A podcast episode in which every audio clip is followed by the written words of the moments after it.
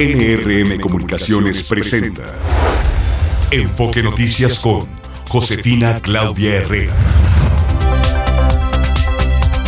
Amigos de la República Mexicana, qué gusto que estemos nuevamente juntos, iniciando un nuevo año, iniciando por supuesto en este 2 de enero.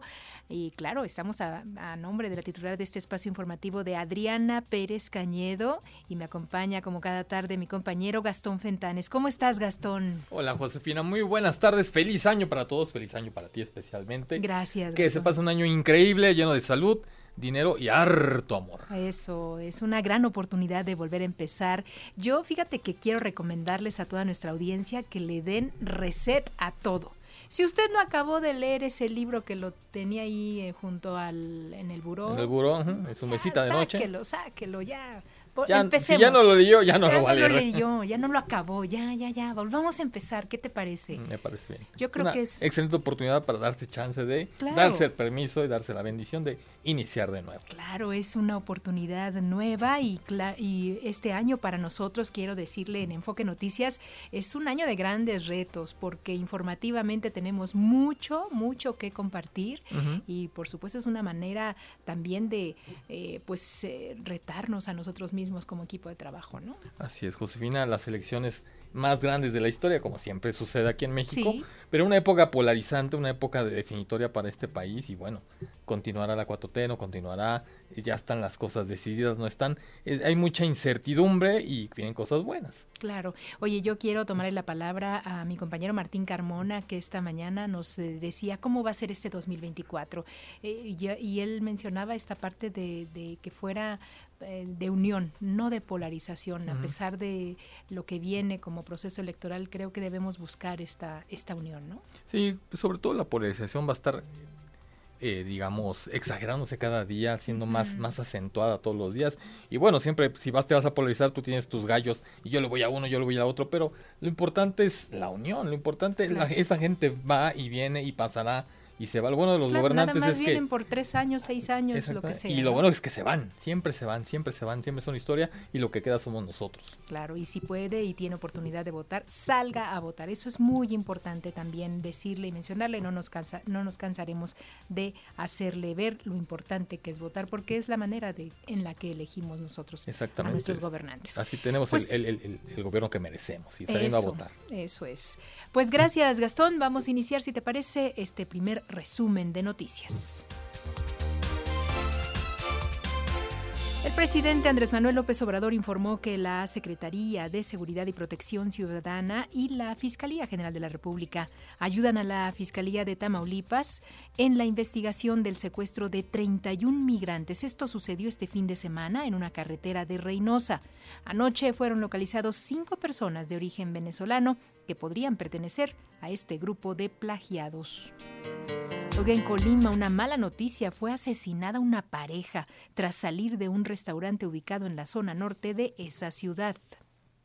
En Tepoztlán, Morelos, fue hallada sin vida la activista María Fernanda Rejón Molina, ella reportada como desaparecida el 21 de diciembre pasado. La Fiscalía Especializada para la Investigación y Persecución de Feminicidios de la entidad asumió la indagatoria. La caravana migrante, integrada por alrededor de 4.000 personas, permanece en Mapastepec, allá en Chiapas, a la espera de que el Instituto Nacional de Migración les entregue hoy los permisos para legalizar su estancia aquí en nuestro país y seguir su avance hacia los Estados Unidos.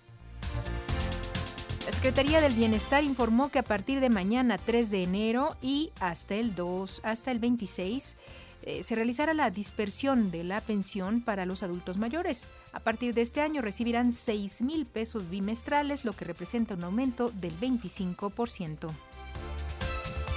El presidente de México ordenó a la Secretaría de la Defensa dar mantenimiento a las carreteras federales que se hayan visto afectadas por la construcción del tren Maya.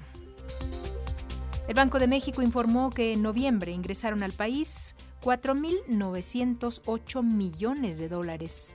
Por concepto de remesas, esto es un incremento del 1.9% anual.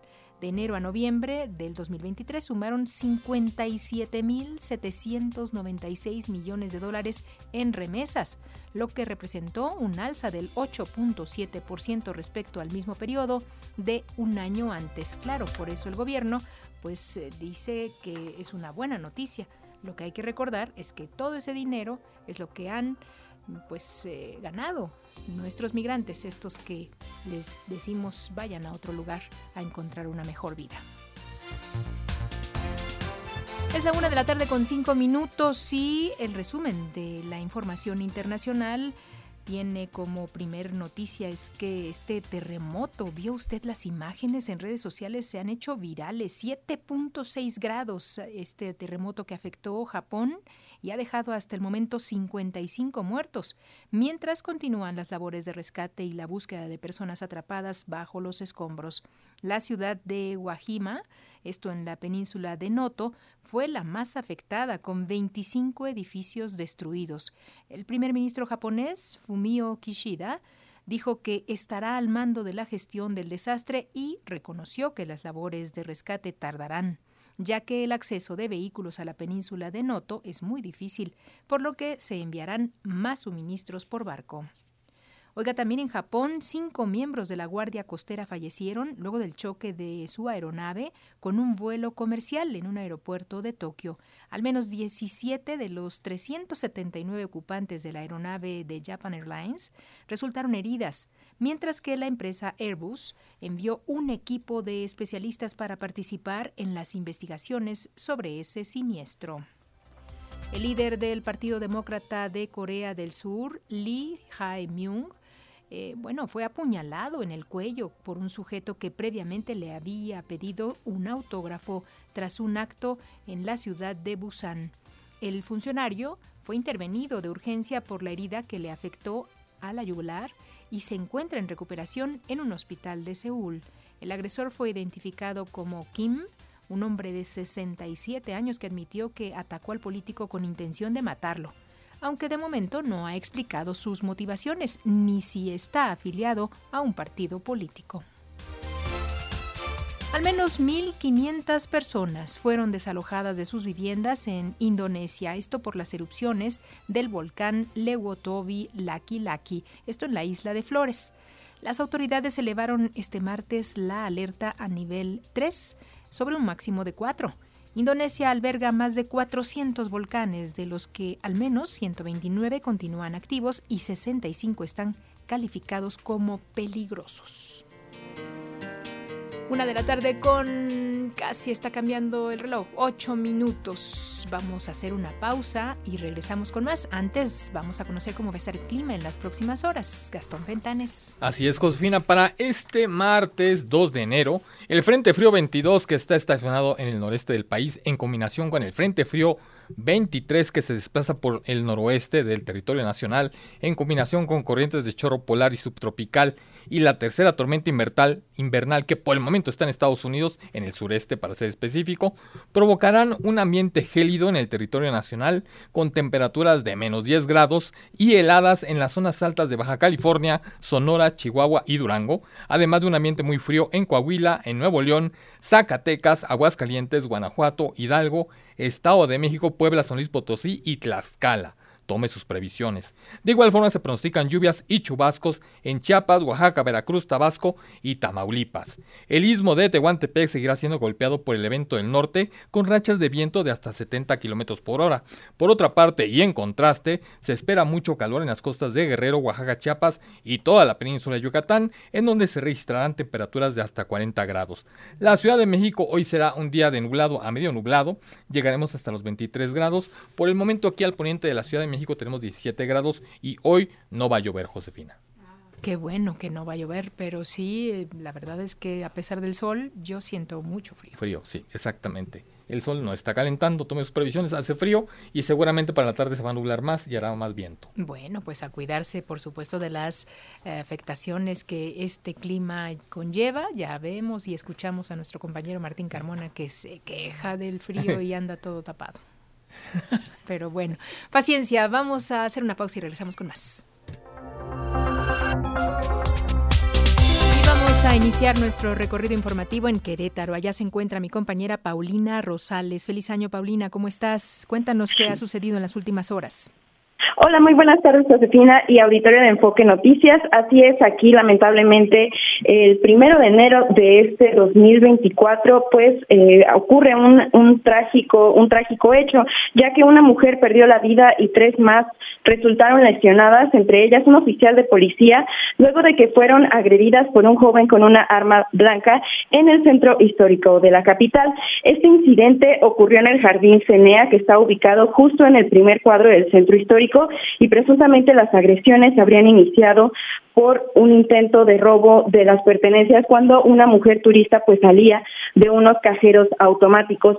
Como resultado de esta agresión, el joven pues eh, agredió con un arma blanca en el cuello a esta mujer, quien perdió la vida cuando estaba recibiendo atención médica.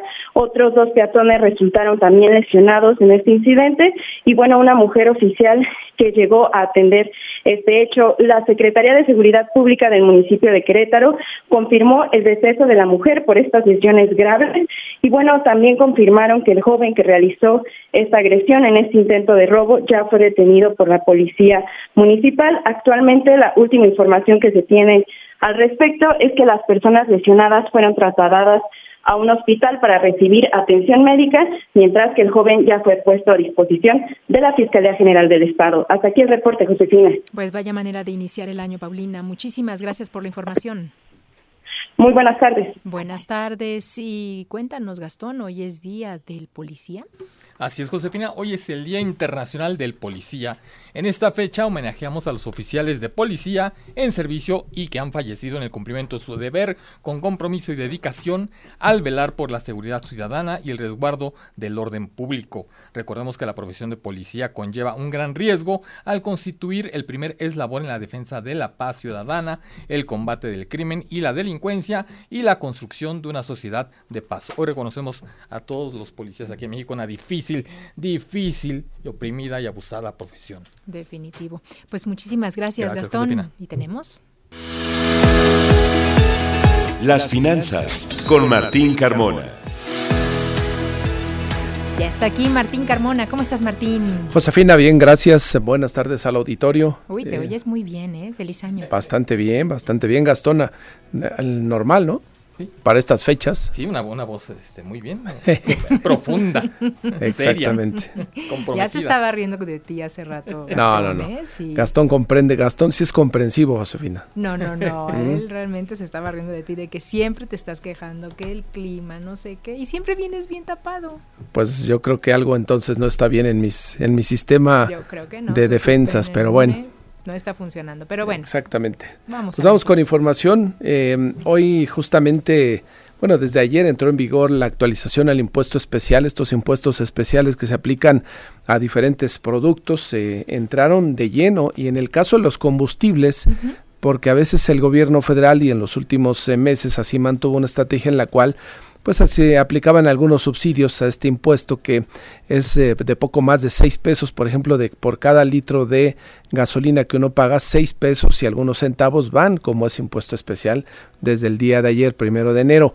En algunos momentos, reitero, el gobierno federal a través de la Secretaría de Hacienda informaba, bueno, pues se va a apoyar con un 20%, con un 30% para que ese impuesto, pues una parte la absorbe el gobierno y otra parte se paga directamente por el consumidor.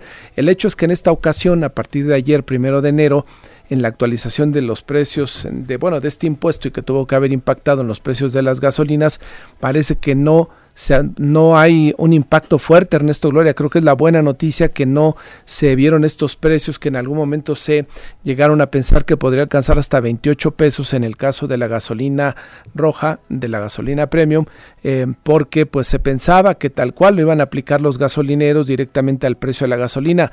Y comentábamos muy temprano que pues esto además de si se mantenía, pues iba a pegar fuerte en la inflación, porque pues en los arranques de año siempre los ajustes o la famosa cuesta de enero trae consigo pues una serie de aumentos de precios en los impuestos y por supuesto todo eso pega al final de cuentas a la inflación. ¿Qué encontraste, contraste, Ernesto, en esta tarde en el recorrido en las gasolinerías de la Ciudad de México? Buenas tardes. Tienes toda la razón, Martín. Muy buenas tardes, auditorio de Enfoque Noticias. La gasolina regular tiene mayor cuota por IEPS, que pasó de 5.91 a 6.17 pesos por litro, es decir, aumentó 26 centavos. La Premium subió su IEPS en 22 centavos al pasar de 4.99 a 5.21 pesos por litro. Esta mañana realizamos un recorrido por estaciones de servicio ubicadas en la alcaldía Benito Juárez para constatar los precios de las gasolinas y cuáles son las expectativas de los expendedores de combustible como se recordará Martín, desde la reforma energética de la pasada administración a finales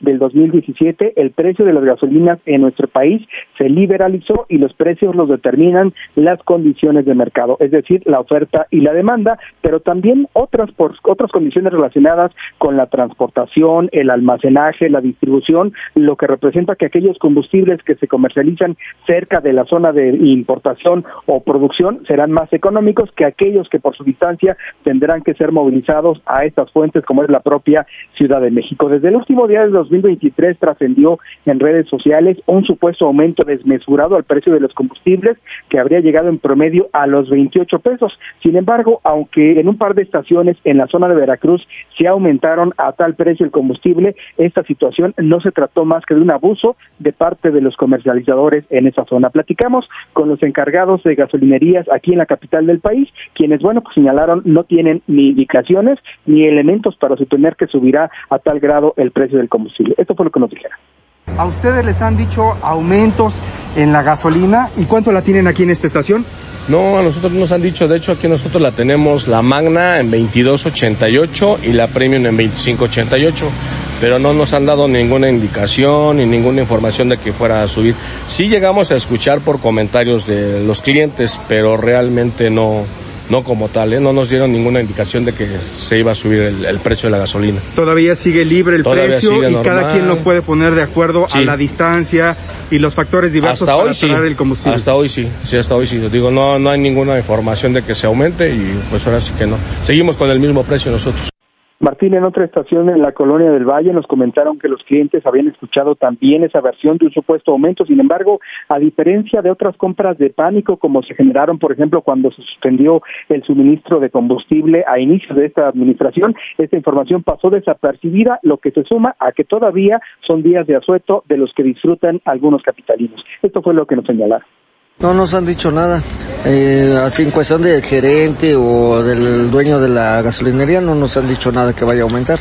Solamente rumores de los clientes que vienen y nos preguntan, ¿va a subir la gasolina o qué va a subir? Pues yo siento que es mala información, ya sea de, de la gente que nomás está pues diciendo hablar por hablar. De nada las más. redes sociales. Las Es- redes sociales nada más.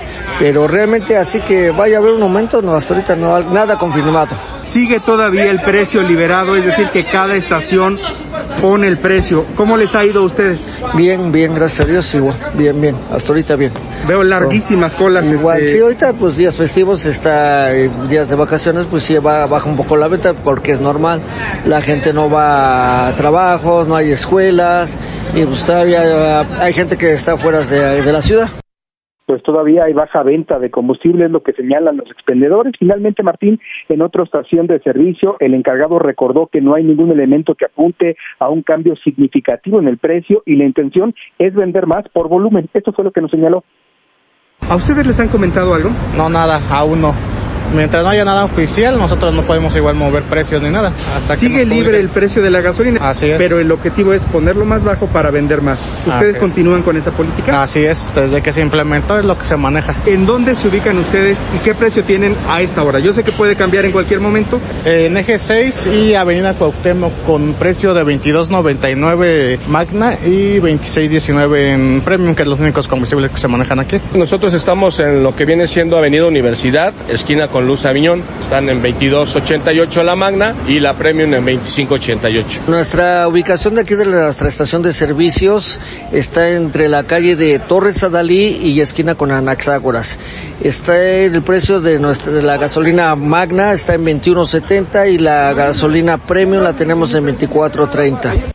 Pues ahí está Martín en voz de cada uno de los encargados de estas estaciones de servicio, los precios que están manejando durante esta mañana. Recordar que la mayor autoridad la tiene el cliente con la decisión de adquirir un producto en un determinado lugar. Los precios deben estar exhibidos al público en general y usted puede conocer diariamente cuál es la estación de servicio que ofrece el precio más bajo ingresando a la página de la Comisión Reguladora de Energía, donde solo necesita ingresar su entidad y municipio para tomar la mejor decisión de compra. La dirección es www.gov.mx diagonal CRE. En la primera parte encontrará el apartado para conocer estos precios en todo el país. Martín, la decisión, por supuesto, es de los consumidores.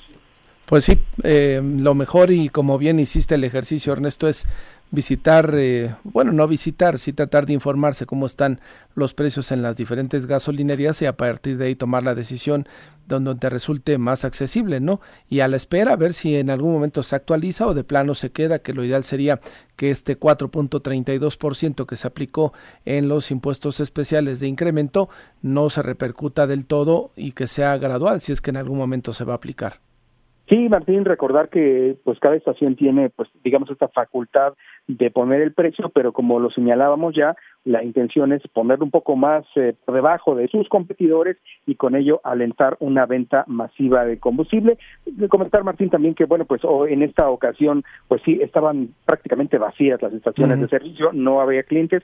Una de las señaladas en este recorrido que hicimos hoy, habitualmente tiene largas filas de más de 15 vehículos, Martín, esperando pues ingresar a la estación de servicio. Sí tiene unos centavos más abajo por del precio de otras gasolinerías. Hay quienes, bueno, pues deciden tomar esta estrategia, ahorrarse unos centavos realizando las filas y hay quienes, bueno, pues por la premura o por eh, la falta de, tiempo la compran al precio que sea, pero sin embargo el consumidor puede saber cuál es el precio que, que está más económico en su entidad y su municipio ingresando a esta página de la CRE y sobre todo viendo los precios al llegar a la estación de servicio están exhibidos ahí, Martín, ya también las fotografías a través de nuestra página Enfoque Noticias y sobre todo invitar al público a que no se informe a través de las redes sociales que luego ocurren este tipo de situaciones. Exacto. Ernesto, gracias y buenas tardes. Buenas tardes. Y Josefina, por otro lado, el Banco de México nos informaba el dato de las remesas que ya reportaste, 4.908 millones de dólares al mes de noviembre, un crecimiento del 1.9%. Son 43 meses consecutivos de incremento en el ingreso de remesas lo cual, pues desafortunadamente con el tema de la fortaleza que ha tenido el peso mexicano durante el 2023, es menos. Es menos recursos que recibieron los trabajadores, los eh, familiares de los trabajadores migrantes aquí en México y el efecto para la economía mexicana tampoco es nada positivo. Un análisis de BBVA Research nos dice, por ejemplo, que en el 2022 el monto total de las remesas que en aquel año se recibieron era equivalente al 4% del PIB. Para este 2023 bajaría al 3.5% del PIB y para el 2024, si se mantienen estos mismos números y la fortaleza del peso, se ubicaría en el 3.7% del PIB. Así es que, pues eh, el dólar cerró en el 2023 en 17 pesos con 73 centavos en promedio, el dólar al mayoreo. En el 2022 cerró en 20 pesos con 10 centavos. Hay una diferencia de 2 pesos con 35 centavos más o menos. Estos 2 pesos con 35 centavos que el peso eh, ganó, digamos, frente al dólar en cuanto a valor, pues se transformó en algo negativo para los que pues reciben dinero porque tuvieron menos pesos por cada dólar que les enviaron del exterior. lo bueno y lo malo. es mucho dinero, Martín. Eh, estaba viendo también el, dato de, enero a noviembre del 2023, sumaron 57.796 millones de dólares de remesas, o sea, es muchísimo dinero. Es una cantidad importante de dinero que, que entra al país justamente por este concepto, eh, pero ya al materializarlo, al que le llegue a las familias, ahí es donde podríamos decir es el punto gris, ¿no? Que no decir ni malo, ni, ni rojo, ni mucho menos el punto gris, porque finalmente siguen recibiendo dinero, el poder adquisitivo no se mantiene. Lo ideal es que pues eh, no dependieran al total o no dependieran en su mayoría de estos recursos, sino que pudieran tener aquí en México otros ingresos que se complementaran con estos, ¿no? No, y además lo que significa esa remesa significa de toda esta gente que se fue a Estados Unidos o a otro país para pues recibir un dinero que no estamos generando aquí. generando sí, sí, sí, que no hay condiciones para que puedan tener un buen empleo y eso más allá de verlo como un triunfo en esta administración, deberían de verlo como un reto para que en el futuro nos digan ya no recibimos dinero porque el trabajador mexicano ya tiene empleo aquí en el país, ¿no? Pues sí, eso es lo que tenemos. Oye, año bisiesto, ¿significa algo, hay algo significativo para ti? Mm, no. ¿No? Que cumplo años. Cumples años. Cumplo 55 pero... años bisiesto, ¿verdad? No, Martín. No, bueno, entonces. Ay, Martín. Bueno, gracias, Martín. Bueno, adiós, ¿eh? Gracias. Descansa, Martín. Regresamos con más información, ¿no? Vamos con más informaciones. Mi compañera Mara Rivera, quien ya está lista con todas las noticias que tiene que ver con esto de la Secretaría de Seguridad Ciudadana y la Fiscalía, que ya están investigando el secuestro de 31 migrantes en Tamaulipas. Adelante, Mara. Gracias, José, auditorio de Enfoque Noticias. Pues mira, después de la mañanera, el presidente López Obrador fue interrogado allá en Tabasco sobre los 31 inmigrantes secuestrados en la carretera de Tamaulipas. El presidente dijo que se está llevando a cabo una investigación por parte de la Secretaría de Seguridad Pública y aún no se sabe qué grupo de criminales secuestró a los migrantes, pero se está buscando activamente. Escuchemos. No se sabe qué grupo realizó este secuestro. No se sabe, no se sabe. Se sabe que eh, es un camión con 30, 31 migrantes que fueron bajados, dejaron a cinco, se llevaron a, a este a los eh, demás migrantes, pero ya se está haciendo este ya la búsqueda desde los primeros momentos. Y bueno, aunque no fue un tema de la mañanera, el presidente reconoció que fue tratado este caso en la reunión de seguridad en las instalaciones del 37 Batallón de Infantería. Escuchemos. Presidente, del secuestro, del secuestro de migrantes, ¿ya tiene alguna información? No, tenemos este el informe de que se reportó este secuestro, ya se está haciendo la investigación. ¿Usted tiene alguna nacionalidad? ¿Ya se pusieron en No, no, no, no, no, todavía no, todavía no. Pero yo creo que este, mañana ya vamos a tener más información. Así que en conclusión se sabe que fue un camión con 30 a 31 migrantes, fueron bajados y solo dejaron a cinco, se llevaron a los demás y quizás mañana ya escuchamos José, se tenga más información sobre la nacionalidad de estos migrantes. Es lo que te tengo. Estaremos atentos a esta información, Mara. Muchísimas gracias. Buenas tardes. Muy buenas tardes. Es la una de la tarde con 30 minutos. Le invito, señor, señora, a que pues no se salga de esta emisión porque en breve vamos a conversar con la doctora María Cristina Rosas sobre lo que se espera para este año, además del año bisiesto, bueno, pues en materia internacional y económica. Regresamos después de esa pausa. Es la una de la tarde con 33 minutos y vamos hasta Nueva York. Allá se encuentra Juan Alberto Vázquez. ¿Cómo estás, Juan Alberto? Qué gusto saludarte. Feliz año. Muchas gracias, Josefina. Qué gusto igualmente. Y pues eh, un año que viene muy cargado de información. Un gusto estar aquí compartiendo con el auditorio Enfoque nuevamente. Oye, justo en las últimas horas del 2023 veíamos este pues incidente. ¿Es un atentado terrorista o no? Bueno, mira, se acaba de descartar justo la noche de ayer esta, esta línea de investigación, eh, en la cual, bueno, Michael Avery, que es un sospechoso que según ya la reconstrucción policíaca y de testigos, conducía una camioneta llena de gasolina. Y este, este hombre arremetió contra otros autos cercanos a una multitud que salía de un concierto de rock ahí en la comunidad de Rochester, que se encuentra como media hora al norte de la ciudad de Nueva York dejando como saldo inicial dos personas muertas y muchas más heridas, porque obviamente con el choque se, se trasladó, se impactó contra otros automóviles que también, bueno, comenzaron a incendiarse.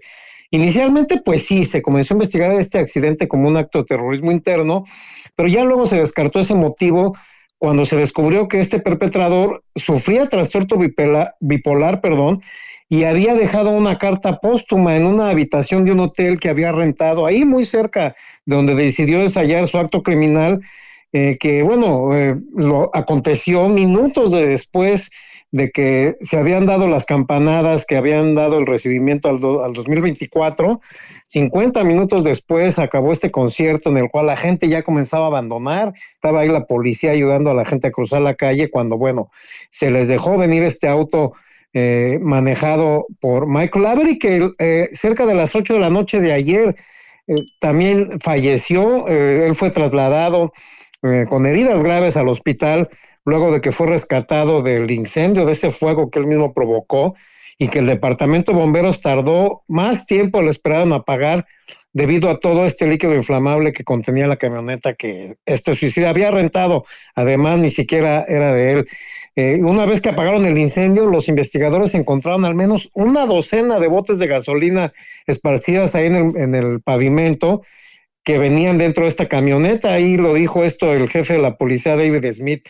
Esta noche de Año Nuevo, Josefina, que suele ser una de las jornadas con más vigilancia policíaca en Nueva York, pues es el momento propicio que suelen elegir algunos que buscan notoriedad sin importarles, bueno, obviamente las bajas colaterales. Eh, se registró saldo blanco en el área de Manhattan, donde se efectúa este icónico evento principal de recibir el año nuevo, pero en la avenida Roosevelt, en el barrio de Queens, el dueño de un local apuñaló a dos comensales con los que tuvo un diferendo en esta, bueno, celebración ya posterior a que se recibió el año nuevo. Mató a uno y el segundo aún está en el hospital luchando por su vida, así, así se recibió Nueva York este 2024 con esta explosión, con este ataque de un dueño de bar enloquecido que salió con un cuchillo a apuñalar a dos de sus comensales. Y bueno, eh, también mencionar que la mañana de hoy hubo una especie de pequeño eh, movimiento telúrico, no, no lo llamaría terremoto, un temblor de 1.5 grados, eh, pero que sin embargo, bueno, pues aquí es muy extraño, Josefina, que sucedan este tipo de eventos. Imagínate tú con todos estos rascacielos que hay en Manhattan. Y bueno, pues se sintió este pequeño movimiento telúrico en una pequeña isla llamada la isla Roosevelt, que se encuentra justo a la mitad entre Manhattan y Queens. Ahí está esta islita eh, en la cual uno puede llegar bueno con una estación del metro, pero también por funicular y, y por eh, bueno por bote. En fin, eh, hubo varias explosiones y se sintió este pequeño temblor, entonces, bueno, obviamente las alertas están en este momento encendidas porque, como dices, si bien el, descarte de que fue un acto terrorista lo que sucedió en Rochester con esta persona que lleva gasolina en su coche, bueno, pues eh, siempre hay una investigación muy especial sobre actos terroristas en Nueva York. Recordemos toda la historia de esta ciudad todo lo que siempre le han elegido gente que quiere ensayar esta clase de actos y entonces hay incluso una, una eh, especie de escuadrón especial antiterrorista de la policía de Nueva York operando las 24 horas del día todo el tiempo. Y bueno pues eh, este pequeño incidente que se dio en la mañana este movimiento telúrico con las explosiones que eh, hubo apagones de, de luz etcétera pues obviamente está en alerta la policía neoyorquina y bueno, pues así estamos iniciando este año cargadísimo de información, como te decía, por otro lado, con este juicio por fraude que ya viene la resolución de la organización Trump, la sentencia de García Luna el primero de marzo, Josefina, en fin, Aquí estamos en Nueva York recibiendo el año eh, a todo tambor con noticias sí, seguro, sin lugar a dudas esto se vuelve, pues esto por solo llamar la atención. Me acuerdo todavía aquella eh, eh, hecho en el que con ollas de presión habían puesto bombas, me acuerdo por la de la carrera de San Silvestre creo era, y, y sí, también habían generado pues gran situación de movilización policial, ¿no? Sí, y es que justamente, pues, eh, desde, desde los ataques terroristas del 11 de septiembre del 2001, bueno, pues a partir de ahí, obviamente, hay una vigilancia muy especial. También hubo otro acto terrorista en el cual otra persona de origen árabe que también había rentado una camioneta, se dejó, eh, se dejó ir contra gente que realizaba ejercicio en una, en un área, eh, en un carril, digamos, eh, asignado hacia los deportistas, hacia los ciclistas, los corredores y muchos turistas que también caminan por esta área eh, cercana al río Hudson en esta parte este del, de Manhattan. Se dejó ir esta persona con la camioneta y también, bueno, eso sí estuvo catalogado como acto terrorista. Se descubrió que esta persona pertenecía a estas redes eh, bueno, pues criminales terroristas de, de países de Medio Oriente y, y, mató aquella ocasión a más de 10 personas, muchos de ellos turistas argentinos, por cierto. Eh, pero siempre, siempre hay gente buscando, obviamente, hacerse notar y sobre todo escogen a Nueva York pues por la trascendencia mediática que esta ciudad tiene, ¿no? Eso es. Era el maratón de Boston, nada más por precisar el, el dato de lo que yo recordaba. Pues así la situación de lo que está sucediendo por allá, Juan Alberto, pues muchísimas gracias por tu reporte. Gracias a ti, Josefina. Buenas tardes y un saludo al auditorio. Feliz año, Juan Alberto. Continuamos. Gracias. Hasta luego. Continuamos con más. Es la una de la tarde con 40 minutos y vamos a enlazarnos con la doctora María Cristina Rosas, ella internacionalista y académica en la Facultad de Ciencias Políticas y Sociales de la UNAM. ¿Qué tal, doctora? ¿Cómo estás? Muy buenas tardes. Feliz año. ¿Qué tal? Feliz año, un gusto saludarte, Josefina, al igual que a tu auditorio. Gracias, pues es año bisiesto 2024 y grandes expectativas tenemos en materia, sobre todo de elecciones. No había pensado, pero son 75, ya nos mencionarás tú los detalles, son 75 países que van a ir a las urnas eh, este año. Así es, 75 países, unos 4.200 millones de personas, es más de la mitad de la población mundial que tendrán que elegir presidentes, legisladores, el caso impresionante del Parlamento Europeo que lo vamos a tener despuesito de nuestras elecciones presidenciales en México. El Parlamento Europeo tiene que elegir a 720 parlamentarios eh, y bueno, será muy interesante observar la conformación porque la ultraderecha se ha fortalecido mucho en los últimos tiempos. También destacar que además de las presidenciales en México, tenemos las de Estados Unidos en noviembre, las de Rusia en marzo y eh, otros países, países cercanos, importantes geopolíticamente para el nuestro, como El Salvador, donde el presidente modificó la constitución para poder postularse para otro periodo. Nayib Bukele pinta para ser reelecto. Eh, vamos a ver también las elecciones en Venezuela, en Panamá, en la República Dominicana y hacia octubre en Uruguay. Eso en materia de elecciones, pero hay muchos otros tópicos interesantes este año. Claro, sin lugar a dudas, este y 1 de enero, pues recordábamos los 30 años ya del Ejército Zapatista de Liberación Nacional. Así es, hay varios aniversarios eh, memorables, ese es uno de ellos. También este año vamos a recordar los 30 del asesinato de Luis Donaldo Colosio, que fuera candidato a la presidencia por el, por el PRI. Y también este año, hablando de aniversarios no luctuosos, eh, se van a cumplir 30 del lanzamiento de esta iniciativa de la seguridad humana que dio a conocer el Programa de Naciones Unidas para el Desarrollo. Lo menciono porque esta iniciativa modifica mucho el concepto de seguridad, mm. que antes lo veíamos desde el prisma militar y eh, la seguridad a partir de este concepto plantea que lo importante es centrarlo en las personas y que todo aquello que les cause malestar debe ser considerado como amenaza a la seguridad. Trátese de hambrunas, trátese de epidemias y pandemias, trátese del desempleo, en fin. Entonces se cumplen 30 años de esta iniciativa que todavía sigue siendo debatida en el mundo. Y de las cosas interesantes y raras que suceden en eh, pues en materia del ambiente, eh, se producirá un gran eclipse que tendremos oportunidad de ver aquí en México, ¿no? Se verá en México, Estados Unidos y Canadá y, bueno, se verá parcialmente en otras partes del mundo, pero bueno, este gran eclipse es el 8 de abril y, y, bueno, acá en México tenemos muchos aficionados a la astronomía y será un evento sin duda muy, muy interesante a seguir. En abril también, por ejemplo, se conmemoran varios aniversarios, el natalicio 100 de este formidable actor Marlon Brando, eh, también eh, el natalicio de Henry Mancini, aquel compositor que escribió el tema de la Pantera Rosa, Mm, Y, que musicalizó varias películas como aquella de Breakfast at Tiffany's y también 10 años de la muerte de Gabriel García Márquez, 200 años de la muerte del poeta Byron, en fin, tenemos tenemos varios luctuosos y también aniversarios de natalicios de grandes figuras de la ciencia, la cultura y las artes. Oye, en materia económica, ¿qué no nos debemos perder en este año?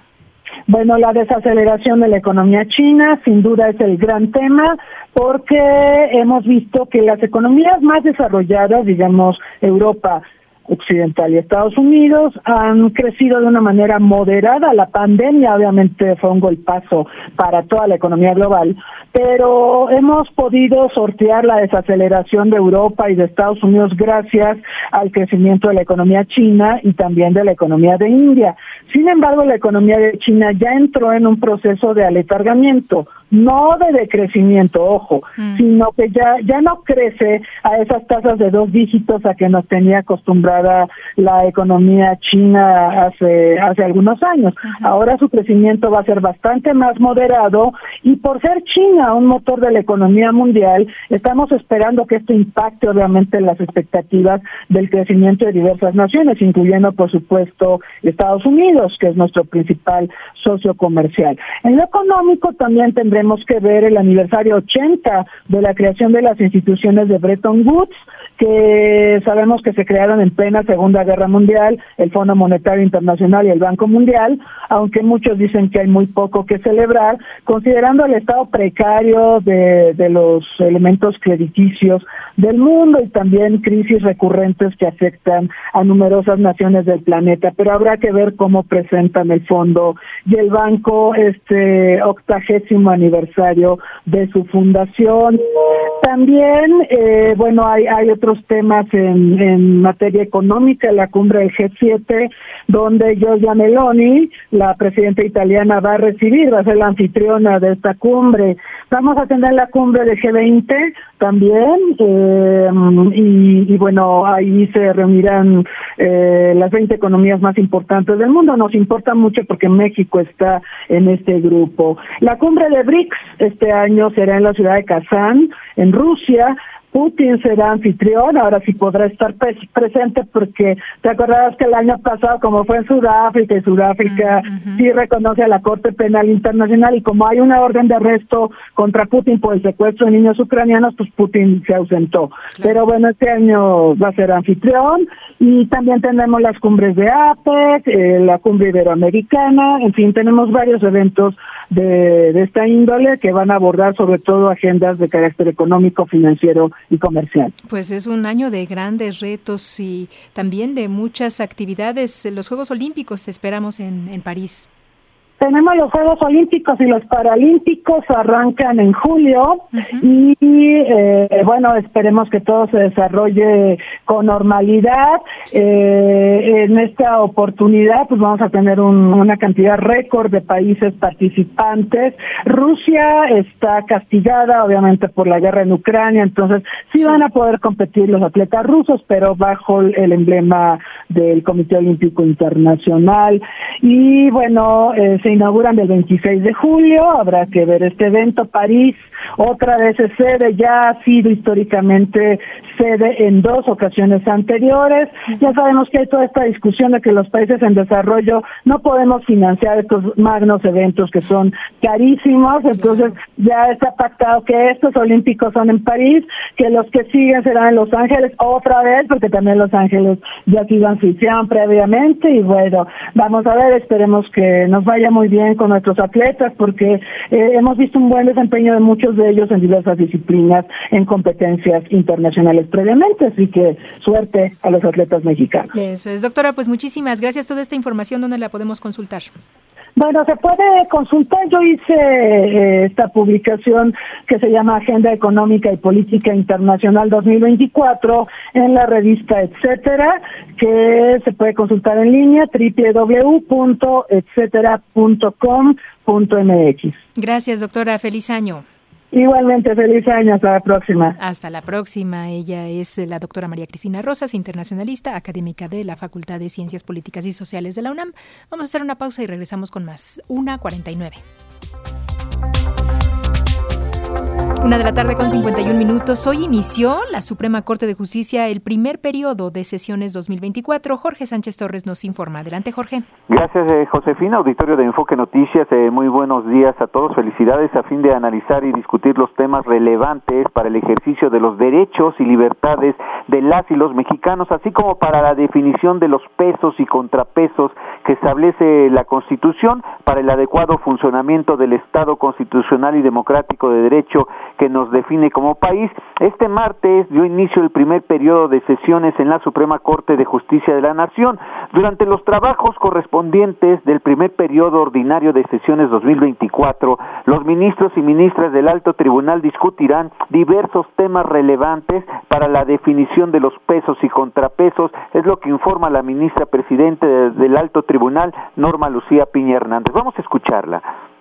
Este primer periodo de sesiones del año en curso, este Tribunal Pleno tiene listados para su análisis y resolución diversos asuntos relevantes tanto para el ejercicio de los derechos y libertades de las y los mexicanos, así como para la definición de los pesos y contrapesos que establece nuestra Constitución para el adecuado funcionamiento del Estado constitucional y democrático de derecho que nos define como país.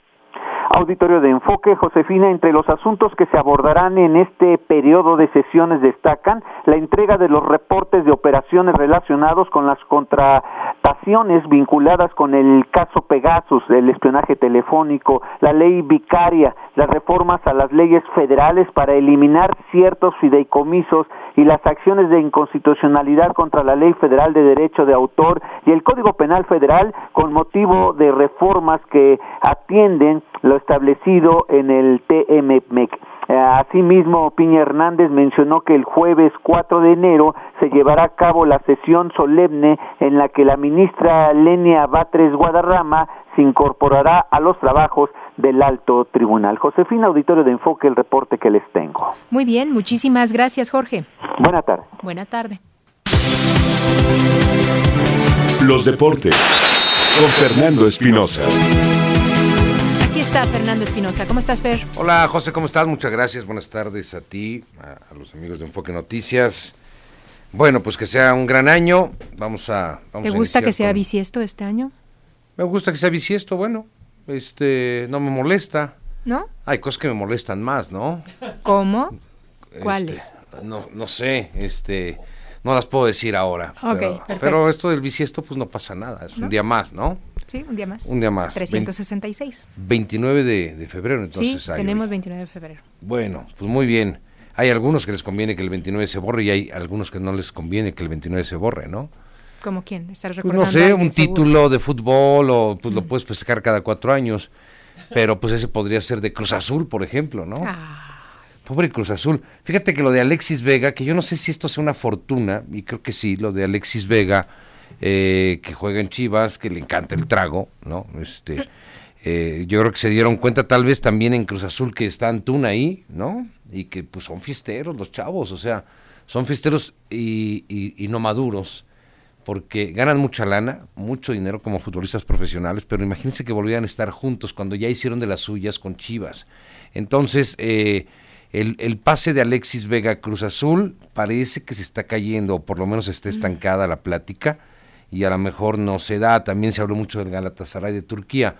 Yo creo que el Galatasaray es uno de los equipos europeos que en los últimos años no nos damos cuenta por la distancia pero Galatasaray es uno de los equipos que ha invertido bastante fuerte en hacer un equipo competitivo porque también pretende ser champion eh, ganador.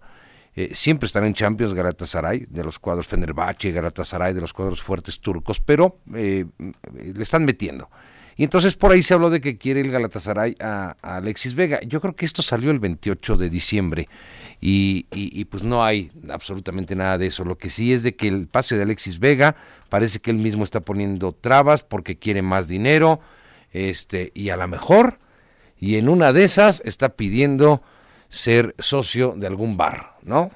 no sé si se lo vayan a dar a Alexis, Alexis Vega, pero este, pues eh, se está estancando esto. Y mire que Cruz Azul ya empieza en el día 13, ya Cruz Azul recibe al Pachuca y hay que trabajar. Eh, Querétaro y Toluca y Mazatlán San Luis, estos dos partidos van a abrir la, la, jornada 1 del próximo torneo del fútbol mexicano el viernes 12 y aquí es donde reina el conjunto de las Águilas del América. Hoy estuvo Jenny Hermoso, Jenny Hermoso es nueva jugadora de Tigres, no sé si se enteró por el tema de las fiestas, pero Jenny Hermoso está eh, jugadora mediática que incluso algunas revistas internacionales le dieron la mujer del año por lo que sucedió, se acuerda con Rubiales, el beso, campeona del mundo con España, le dio el beso Rubiales, suspendieron a Rubiales, eh, en fin, jugadora del Pachuca. Bueno, ya no va a jugar con Pachuca el próximo año, va a estar en Tigres. A mí me sorprende mucho lo de Tigres. Compran jugadores y jugadoras de muy alto nivel a mí en lo particular Jennifer no se me hace que, sea una jugadora que marque una gran, gran, gran diferencia. Creo que España lo hace mucho en conjunto, pero es una jugadora mediática. Y, Jennifer eh, no ha sido, ha sido comprada hoy por Tigres o estos días, va a estar ahí. Y Tigres pues sigue comprando a billetes, a billetazos, así están Tigres y Monterrey. No, no forman jugadores y ese tal vez sea lo preocupante. Están dentro del reglamento pero no forman jugadores. Y cuando los forman como Fulgencio que se equivoca, pues los mandan a volar. Entonces, bueno, e-, ese es un punto me parece interesante a seguir eh, con, Tigres. Pero Jennifer Hermoso hoy estuvo en Madrid, estuvo ahí en España, eh, fue a una audiencia, fue a ratificar su declaración respecto a Rubiales y, y pues se mantiene lo mismo. Yo no consentí ese beso, aunque yo y todo el mundo vio a Jennifer Hermoso que en lugar de reprocharlo, sonrió y, nunca se dijo nada en las primeras horas hasta que empezó a ser mediático el tema. Esto hoy dijo Jennifer Hermoso ahí en Madrid. Quería desear feliz año y que bueno ya todo queda a mano de la justicia y, hasta aquí decir que os vaya a todos a todos bien y que muchas gracias por el apoyo que, habéis tenido y conmigo y sobre todo haber tratado mucho de vosotros también las cosas, así que os lo agradezco. Bien, muy bien, fuerte. Bueno, eh, escucha ahí mucho, mucho ruido porque, bueno, pues esto fue en la calle. Eh, dice que todo se lo deja la justicia, ratifica eh, su declaración de que no fue consentido el beso por parte de ella a Rubiales o de Rubiales a ella y este y pues que todo se lo deja esta nueva jugadora de Tigres. tenemos la fortuna de tenerla en México, esa es una realidad. Verla en Pachuca jugar es un deleite. verla ahora con Tigres lo será, porque es un equipo mucho más formado el, el conjunto de Tigres, pero eso fue lo que dijo, lo de ayer eh, del fútbol americano colegial de los Estados Unidos. Eh, fantástico el Rose Bowl en Pasadena, este clásico, clásico tazón, 135 años tiene el tazón de las rosas, el Rose Bowl, que para todos eh, es un gran clásico.